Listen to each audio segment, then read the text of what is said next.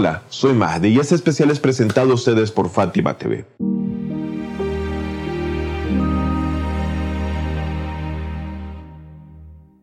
En el video anterior de este especial hablábamos de cómo Muawiyah mostraba a unos cuantos su verdadera cara e intenciones respecto a destruir desde sus raíces al Islam y sobre todo el recuerdo del nombre del mensajero de Dios, el profeta Muhammad sallallahu wa.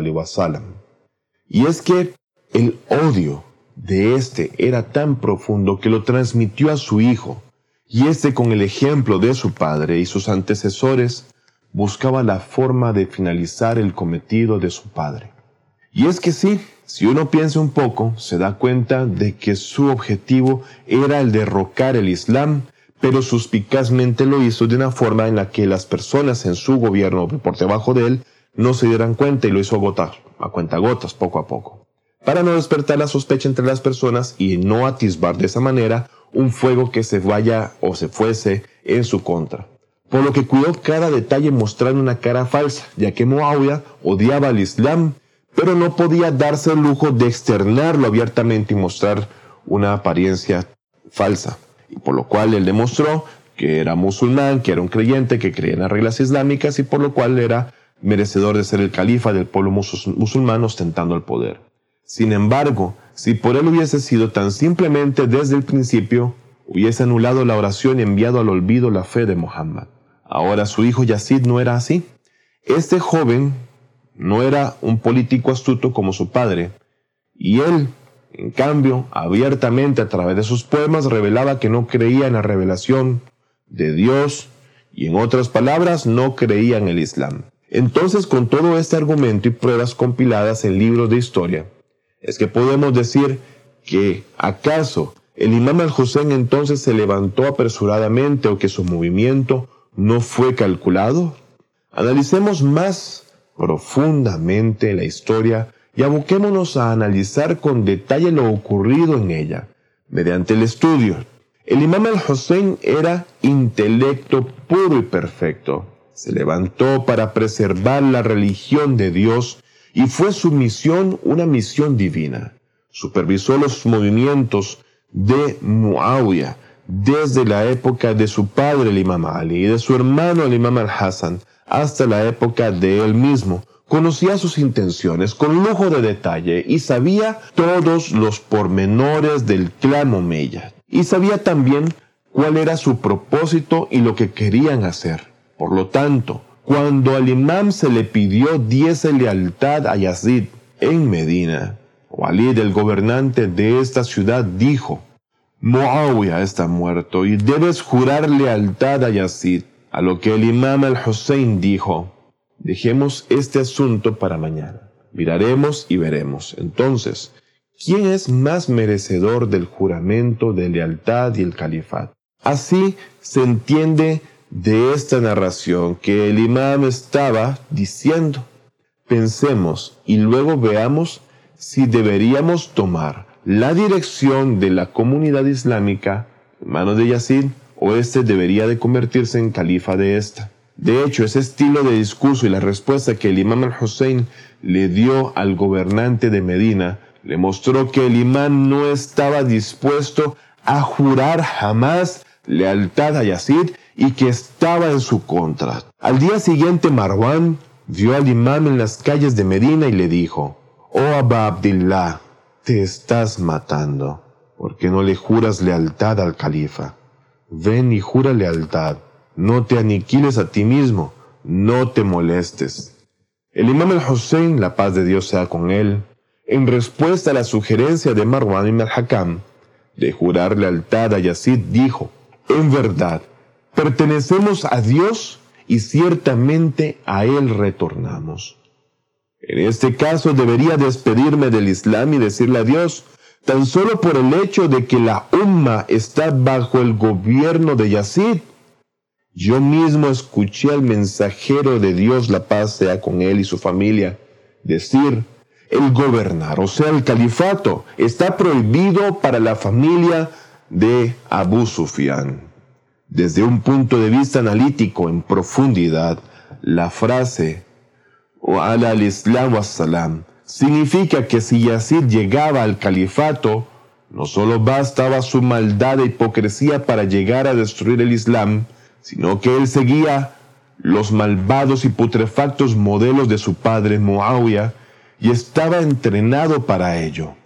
Demuestro, con todo esto, que el imam al-Hussein quiso derrocar a Muawiyah desde el principio, pero nunca, nunca con un interés mundanal, ni político, y mucho menos económico o de poder sino por rescatar a los musulmanes del desvío y al Islam verdadero de su cisma.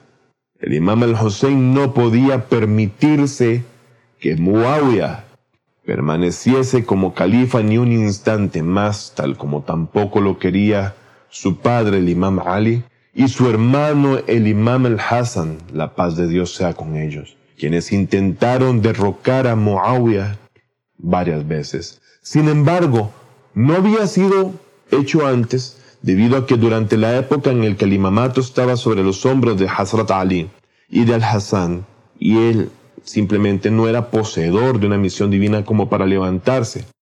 Y es por eso que no lo hizo. Pero en cuanto éste asumió el imamato, el imam trató de hacer caer al corrupto gobierno de su época, hecho que venía, como dije, desde mucho antes, a sabiendas que el poder jamás podía recaer sobre esa familia putrefacta de Abu Sufyan. Durante este tiempo el imam Hussein, hasta que asumió su posición divina, había examinado con precisión que el malvado Muawiyah era quien quería desarraigar el Islam y había planeado durante años la forma de erradicar a los omeyas para que el Islam permaneciera sin mayor deformidad ni peligro. Si alguien llegase a decir que el objetivo del imam al-Hussein era llegar al poder, no tiene conocimiento y se hace evidente su incapacidad para llegar a una conclusión basada en un análisis profundo, detallado y objetivo. El objetivo del imam al-Hussein, la paz de Dios sea con él, era la supervivencia del Islam y él mismo lo afirmó muchas veces. En la época de Muawiyah, el imam también creía que este mal debía eliminarse, y es que en ese momento Yazid no era el gobernante en absoluto, pero aún así el imam dijo, esta familia Omeya es antiislámica y debe ser destruida. No mire su apariencia, que la cual simula ser islámica. Deben saber que todo eso no es sino para engañarles. Juzga por ti mismo. Y mira lo que dice Muawiyah. Lo juro por Dios, no tengo más remedio que enterrar y borrar completamente el nombre del profeta, y es que cuando se menciona su nombre en la llamada a la oración cinco veces al día, no se puede hacer nada y es por ello que este nombre debe estar enterrado. Y reformulo la pregunta, ¿qué significa esto? ¿Es una cuestión política o de sucesión casi monárquica de Yazid? Está claro que Muawiyah buscaba desmedidamente destruir el Islam y es que, repito, esta intención de Muawiyah fue bastante clara para el imam al-Hussein y aquellos que tenían conocimiento y perspicacia y sabemos que no era algo nuevo, sino que formaba parte de la usura y apego desmedido al poder y al califato de los anteriores. El imam al-Hussein sabía que lo martirizarían. Ya había hablado sobre este tema en diferentes lugares y momentos y lo haría evidente frente a todo aquel que tuviese un encuentro con él y en ese momento extendería una invitación a estar de su lado en esa misión divina está muy lejos de ser una misión que anhelase el poder, la riqueza o lo mundano. Y les advertía, cada persona que esté a mi lado en esta misión divina martirizará en manos de la opresión e injusticia, pero el camino de Dios por la justicia y la verdad. El imam al-Hussein pensaba en guiar a todos como lo hizo su abuelo el profeta Muhammad. Y esto lo mostré ya en ejemplos durante otros videos de ese especial. Incluso si alguien había luchado contra el imam Ali en la batalla de Sifin, el imam al-Hussein trató de guiarle al camino de la salvación una vez más, invitando a adeptos de otros credos también a acompañarle en esta misión contra el desvío y la tiranía. Escuchaste la historia de Wahab, quien era cristiano en el programa Los Cuentos de la Semana. El título de este cuento es Amor Eterno y también lo menciono brevemente en este video. Alguien podría preguntar por qué debía ser martirizado el imam al-Hussein. ¿De qué sirvió su martirio? Si Dios quiere, hablaré sobre sus beneficios más adelante en el curso. En resumen, el martirio de él y sus leales compañeros fue efectivo para el objetivo de su levantamiento. Y por esto, el imán buscó este camino. Claro, no fue una búsqueda deliberada y precipitada sin conciencia. Al contrario, él sabía su destino por muchas razones que discutiremos en otro momento. Sabía que no había otro camino más que ese, debido al grado de maldad, codicia y desviación de Yazid y su séquito de seguidores, así como los hechos que quedan detallados, en donde la gente de Irak dio la espalda. Esto era inevitable. El camino ya estaba trazado, solo quedaba que se hiciese con dignidad, honor y valentía al enfrentar al ejército de las tinieblas, ese ejército demoníaco y vil, para dejar una huella de lucha y oposición contra la falsedad, para que otros pudiesen ver, analizar y descubrir la verdad entre los dos bandos y lo acontecido según la historia. El imam al-Hussein no quería luchar en absoluto, mucho menos matar a los oponentes, Derrotarlos con la espada no era su objetivo. Su único objetivo era guiar a la humanidad hacia lo divino, la verdad y la utopía de una sociedad justa y perfecta. Al final, ante tal comprensión de los hechos y sucesos constantes, marcados desde hacía décadas con quienes ostentaron el poder desde los inicios de la usurpación, el imán sabía que su destino era uno, y lo anhelaba, así como sus compañeros también anhelaban ser martirizados para lograr una victoria final y mayor. Es decir, si todos los que estaban en Karbala contra el imam al-Hussein fueran asesinados, el imam al-Hussein no habría logrado su objetivo de ser perpetuo en los corazones de sus seguidores y en los anales de la historia y la religión. Más bien, con cada uno de los compañeros del imán al-Hussein que era martirizado, el imán se acercaba a su objetivo. Si Dios quiere, probaré todos estos puntos en las siguientes lecciones que venden a futuro. Como dije, el imán al-Hussein invitó a todos a esta misión divina y buscó, guiar a todos por igual, fuese cual fuese su ideal, su realidad o historia. Uno de esos grandes hombres que le acompañaron en esta misión fue Wahab, quien era un hombre cristiano. Este joven creyó en el imam al-Hussein y en su camino y fue martirizado junto con el imam en esta misión divina.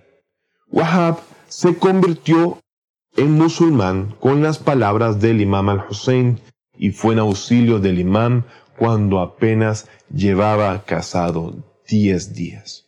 El imam había dicho a Wahab que el final de este camino era el martirio y que esto era una gran meta, es decir, que su martirio preservaría la religión de Dios y guiaría a otros hacia la verdad en el futuro. El imam le dijo que estos martirios serían beneficiosos para la religión de Dios y útiles para el propósito de demostrar el camino certero. Bien, Quiero contarles lo que sucedió en Karbala.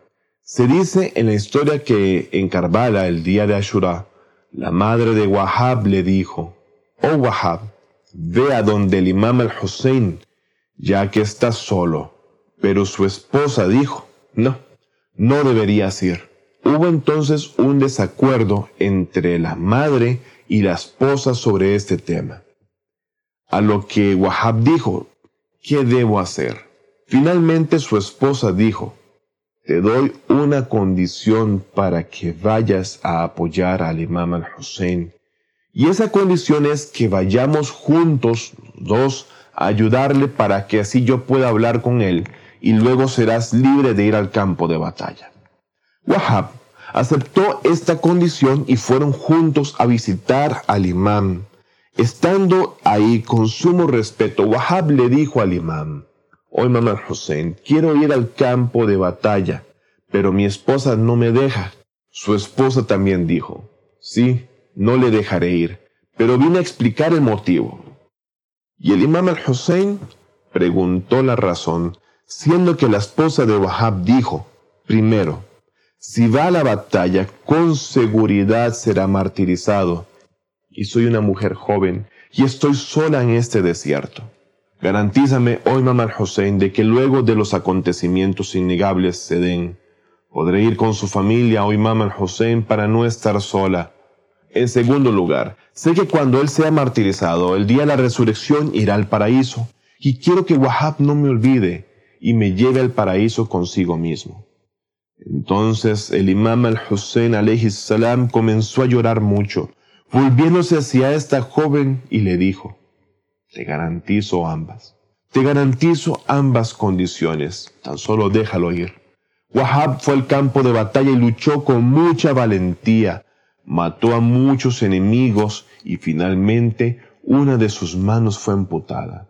Y es ahí en ese momento que vio a su esposa sosteniendo un arma en medio del campo de batalla. Se adelantó y dijo, no comprendo. Me estabas obstaculizando y no me dejabas ir. ¿Cómo es que viniste a batallar? Dijo, ¿acaso no escuchas lo que el imam Hussein está diciendo? Menuda soledad. Qué pocos ayudantes tenemos. ¿Acaso hay algún ayudante que nos pueda auxiliar? Hasta la próxima entrega. Fátima TV. Saberes que iluminan el alma. Síguenos en youtube.com slash Fátima o en nuestro sitio web fatimatv.es.